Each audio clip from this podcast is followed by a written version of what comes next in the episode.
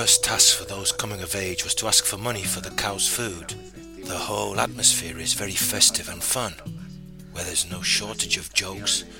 The invitations and general good humour is the overall tone of the entire celebration.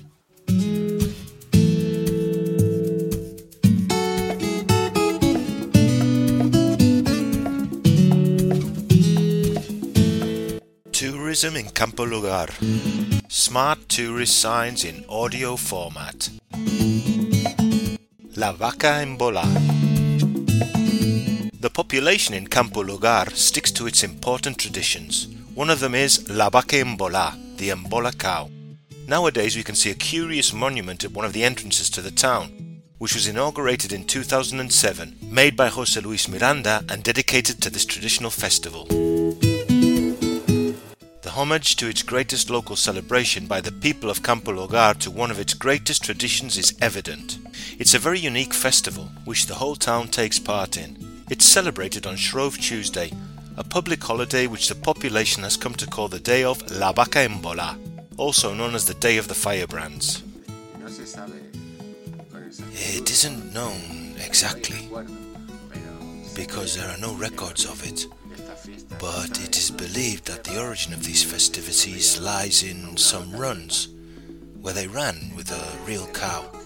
It was those who were coming of age that did it, a kind of rite of passage for the new stage beginning in their lives, where they were going to be considered adults from that moment on. It's not certain that the balls that were put on the animal's horns were set on fire, as they do in other places. That day in the morning a young cow is dressed, the costume consists of a wooden structure covered by a blanket, some wood for horns, and it also has a cowbell. There were those coming of age that year who had the responsibility of organizing this whole party. It all starts with them going around the whole town with their faces colored, making a large collection from those they come across. On their way, they carry a piece of burnt cork, which they blacken or smudge the faces of everyone in their path with when they do not want to contribute anything to the celebrations, the women of the town were always the targets for those coming of age, and they smudged their faces. Siempre han sido los quintos los encargados y los responsables de mantener esta fiesta. The young people coming of age have always been responsible for maintaining this festival. And currently, since there are not a large number of young people, the festival is held by the entire town in general especially the families of those coming of age that year. Now it happens to be the girls who colour the faces of the men in the town. The festival is fully ceremonial. There's a godfather and godmother for the party, supervisors who ensure that the celebrations go well. Nothing is missing. There's also a representation of a bull run, where those coming of age show their skill and courage. At this time, the young people ask the presidency for the key to the festival, a key that they will return when the representation ends and that will be kept for those coming of age the next year.